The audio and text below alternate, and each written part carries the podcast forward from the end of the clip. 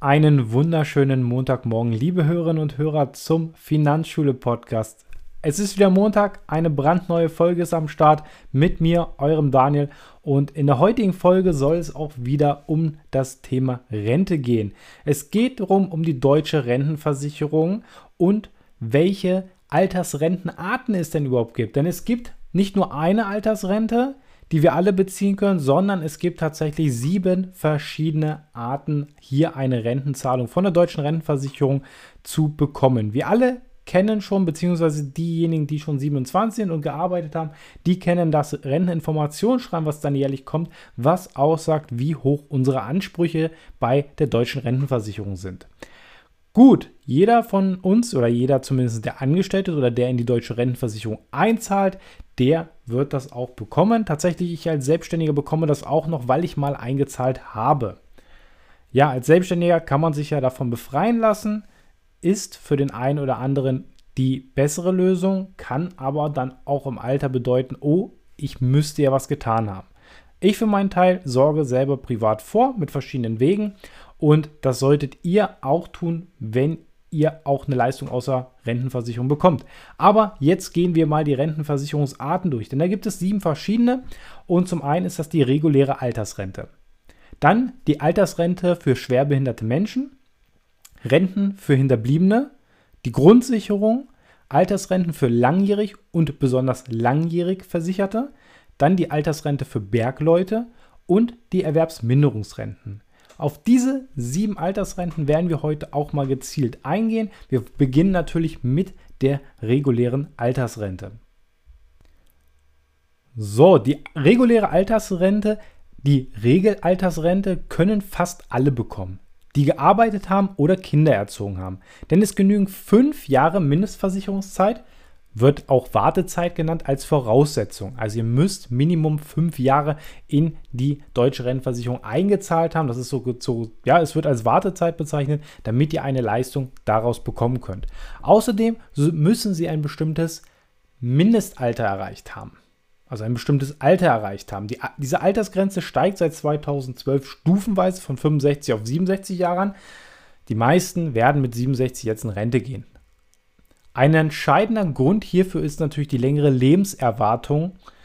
Ne, es gibt ja auch schon, habe ich auch schon auf meinem Instagram-Kanal berichtet, dass es ja schon die Rente mit 68 Jahren zumindest mal vorgeschlagen wurde der Bundesregierung. Aber es wird erstmal nicht so kommen. Aber ich denke mal, wir werden in den nächsten Jahren definitiv hier noch Diskussionsbedarf haben. So, weil ja alle immer älter werden, erhalten wir also auch längere Rentenzahlungen und mit einem höheren Renteneintrittsalter stellt der Gesetzgeber sicher, dass diese Beiträge für die jüngere Generation bezahlbar bleiben. Das ist der Hintergrund, warum die, das Regelrenteneintrittsalter von 65 auf 67 Jahre stufenweise angehoben wurde. So, ich hatte ja bereits erwähnt, dass wir, ein, dass wir Mindestversicherungszeit haben von mindestens fünf Jahren. Diese Wartezeit muss sozusagen erfüllt sein. Aber was wird denn überhaupt berücksichtigt? Und Leistung aus der Rentenversicherung äh, kann nur beansprucht werden, wer vorher bereits eine bestimmte Zeit auch angehört hat, also versichert war. Diese Mindestversicherungszeit, wie bereits schon ein paar Mal erwähnt, wird Wartezeit genannt. Das müsst ihr euch immer so vorstellen, einfach ein Wartezeitraum. Das müsst ihr erfüllt haben, diese fünf Jahre eingezahlt haben, damit ihr auch einen Rentenanspruch habt. Und da werden jetzt Beiträge aus dem Beschäftigungsverhältnis oder aus der selbstständigen Tätigkeit, die man gezahlt hat, ähm, Arbeitslosengeld, Krankengeld, und so weiter, Übergangsgeld, das wird alles mit dazu gezählt. Freiwillige Beiträge, die sie allein gezahlt haben, Kindererziehungszeiten für die ersten zweieinhalb bzw. drei Lebensjahre, äh, Monate die nicht erwerbsmäßigen Haus häuslichen Pflege, Monate aus einem Versorgungsausgleich bei Scheidung, Beiträge aus Minijobs, die sie zusammen mit ihrem Arbeitgeber gezahlt haben, Monate aus einem Rentensplitting unter Ehegatten oder eingetragenen Lebenspartnern. Also das sind so ein paar Voraussetzungen, äh, die berücksichtigt werden, um diese Wartezeit erfüllt oder erfüllen zu können. Ne? Ähm, ich habe noch gar nicht gesagt, natürlich Quellenangabe mache ich natürlich auch. Das Ganze findet ihr natürlich auf der Webseite der Deutschen Rentenversicherung, also www.deutsche-rentenversicherung.de. Da könnt ihr das natürlich auch alles nochmal nachlesen, was ich hier heute erzähle. Denn nichts anderes ist es halt. Ich wollte es euch einfach nur mal in mündlicher Form rüberbringen. So, das ist jetzt erstmal die Mindestversicherungszeit für die reguläre Altersrente. Also wir fassen nochmal zusammen. Voraussetzung für diese Rente ist, Sie haben, maßgebend, äh, Sie haben das maßgebende Alter erreicht, also ihr habt das 67. Lebensjahr erreicht, weil seid 67 geworden. Dann könnt ihr die, eine Rente bekommen und natürlich die Mindestversicherungszeit von fünf Jahren ist erfüllt. So, kommen wir auch gleich zur nächsten Rentenart. Das ist nämlich die Altersrente für schwerbehinderte Menschen. Denn wer gesundheitlich schwer beeinträchtigt ist, dann kann es natürlich sein, dass man nicht bis zum normalen Rentenalter arbeiten kann. Und die Voraussetzungen da sind natürlich ganz andere. Wichtig dabei ist natürlich auch zu berücksichtigen, auch schwerbehinderte Menschen wollen und können auch noch arbeiten. Allerdings ist natürlich das bis 67 schwer möglich. Deswegen hat hier natürlich der Gesetzgeber auch eine andere Regelung, also eine andere Voraussetzung für diese Rente rausgebracht, nämlich, dass man das maßgebende Alter erreicht hat, das kann zwischen 62 und 65 Jahren liegen. Allerdings ist es so, wenn ich, mit, wenn ich als schwerbehinderter Mensch dann mit 65 in Rente gehe, dann werden keine Abzüge vorgenommen oder auch Abschläge genannt. Ähm, oder ab 62 Jahren wär, werden dann Abschläge von der Rente genommen. Also das heißt sozusagen, ich, wenn ich umso früher ich dann in Rente gehe, das geht dann wieder auch für die später Geborenen, ne, ab 64 sozusagen gilt das dann erst. Ähm, wenn ich dann wirklich eher in Rente gehe, dann kriege ich halt weniger raus.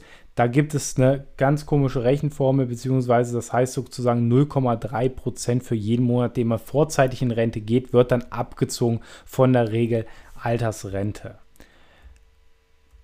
Gut, natürlich, dieses maßgebende Alter muss erreicht werden. Die zweite Voraussetzung, der Grad der Behinderung beträgt wenigstens 50 Prozent und man hat die Mindestversicherungszeit, auch Wartezeit genannt, von 35 Jahren erfüllt. Also hier seht ihr schon, bei schwerbehinderten Menschen wird das etwas anders, ähm, ja, anders gehandhabt als bei gesunden Menschen, aber dennoch ist hier eine andere Regelung möglich und wie gesagt, wenn ihr dazu mehr erfahren wollt, dann schaut einfach mal auch bei der Deutschen Rentenversicherung auf die Seite rein und guckt euch das an. Die Deutsche Rentenversicherung unterstützt euch auch hierbei.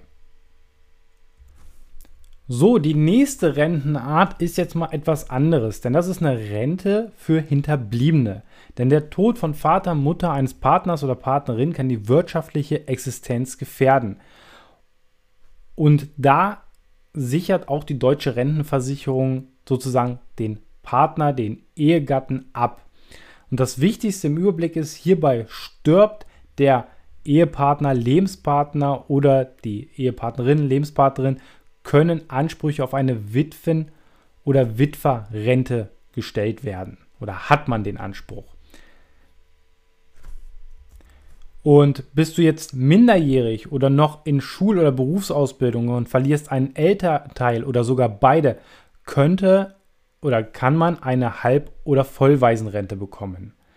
Dann sind sie geschieden und erziehen ein minderjähriges Kind. Dann können sie beim Tod des Ex-Partners eine Erziehungsrente erhalten.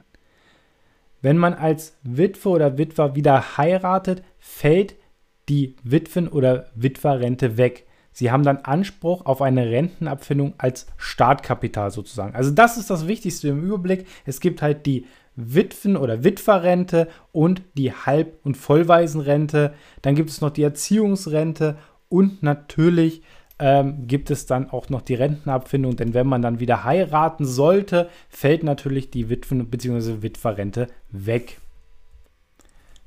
Wie lange diese Rente ausbezahlt wird, also die Rente, der für Hinterbliebene ausgezahlt wird, das mache ich nochmal in einer separaten Podcast-Folge. Das würde heute den zeitlichen Rahmen einfach sprengen.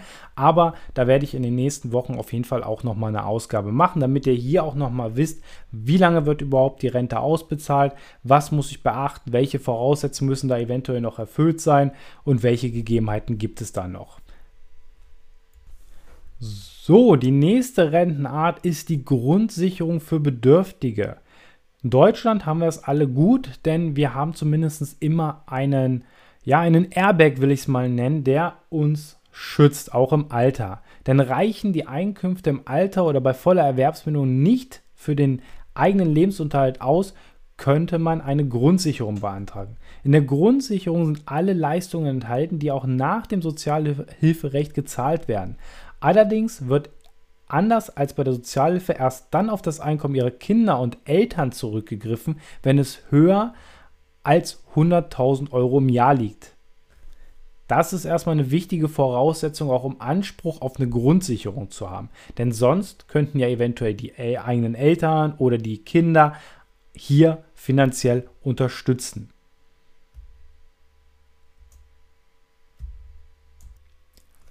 Zum Thema Grundsicherung werde ich auch noch mal eine extra Podcast Folge natürlich aufnehmen, weil da gibt es natürlich auch verschiedene Voraussetzungen. Wir haben jetzt erstmal eine Grundvoraussetzung gehabt und was natürlich alles dazu zählt, das machen wir auch in einer separaten Ausgabe mal, damit ihr da auch wirklich vollumfänglich informiert seid.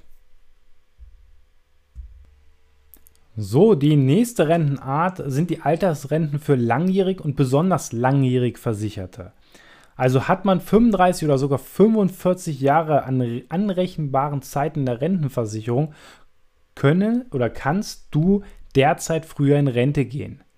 Und da gibt es verschiedene Voraussetzungen. Also man muss mindestens 35 oder sogar 45 Jahre an anrechenbarer Zeit erfüllt haben. Also so lange eigentlich in die Gesetze, äh, gesetzliche Rentenversicherung eingezahlt haben. Für alle diejenigen, die jetzt sagen, oh gut, ich muss ja nur 35 Jahre eingezahlt haben, dann kann ich ja schon eher in Rente gehen.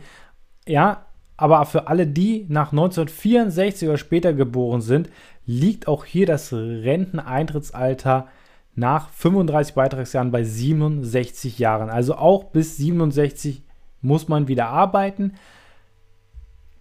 Allerdings könnt ihr, diejenigen, die nach 1964 geboren sind, auch schon ab 63 Jahren vorzeitig in Rente gehen, allerdings mit einem Abzug von bis zu 14,4 Prozent. Und da muss man sich wirklich überlegen, lohnt sich das, vier Jahre eher in Rente zu gehen oder lohnt sich das nicht? Das ist ein springender Punkt. Wer jetzt allerdings 45 Jahre in die Rentenversicherung eingezahlt hat und älter oder später als 1964 geboren ist, der kann abschlagsfrei auch schon mit 65 Jahren in Rente gehen. Also hat sozusagen zwei Jahre for free. Das muss man einfach wissen. Das sind jetzt die größten Unterschiede dabei, wie natürlich dann die Voraussetzungen sind. Ich glaube, da muss man hier wirklich nochmal sich auch reinlesen. Aber für diejenigen, die nach 1964 geboren sind, ist dann die Altersrente nach 45 Beitragsjahren, will ich es jetzt mal nennen, mit 65 Jahren möglich in Rente zu gehen. Das ist ja für die ja besonders langjährigen Versicherten eine sehr ja, angenehme, angenehme Lösung. Natürlich muss man dazu sagen, umso eher man natürlich in Rente gehen kann, umso besser ist es natürlich für einen, denn dann hat man natürlich von seinem Lebensabend, wie es ja viele die, die Altersrente in Ruhestand bezeichnen, hat man natürlich noch einiges mehr davon. Und ich glaube, jedes Jahr, was man natürlich ähm, vielleicht eher ne, in Ruhestand gehen kann, ist, glaube ich, ein sehr, sehr wertvolles Jahr.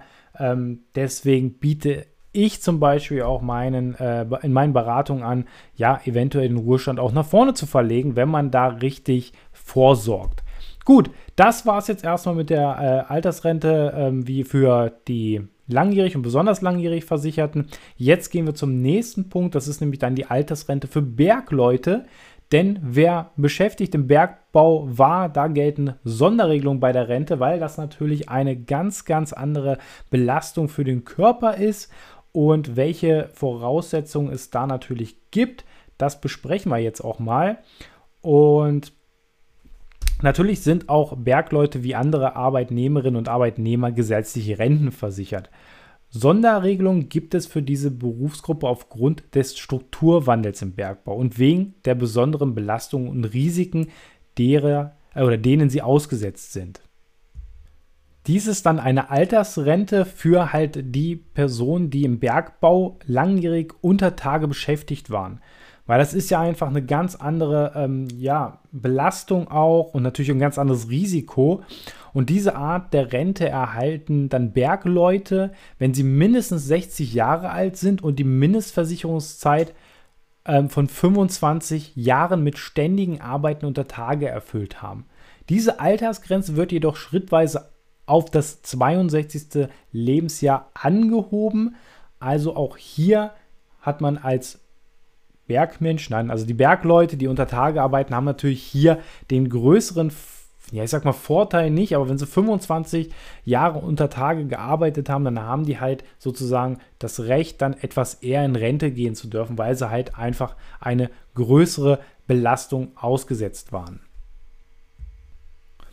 Und dann als letzte Renten- oder Altersrenten- oder Rentenart ist die Erwerbsminderungs- oder sind die Erwerbsminderungsrenten. Und diese kann man aus gesundheitlichen Gründen beantragen, wenn man nicht mehr arbeiten gehen kann. Also wenn man hier wirklich gesundheitlich äh, arge Probleme hat, dann kann man eine Erwerbsminderungsrente beantragen. Dies wird dann aber natürlich auch noch von den zuständigen Stellen überprüft. Das kann nicht der Hausarzt, äh, Hausarzt festlegen, sondern das wird dann von der deutschen Rentenversicherung geprüft. Und hier gibt es auch gewisse Voraussetzungen, die erfüllt werden müssen.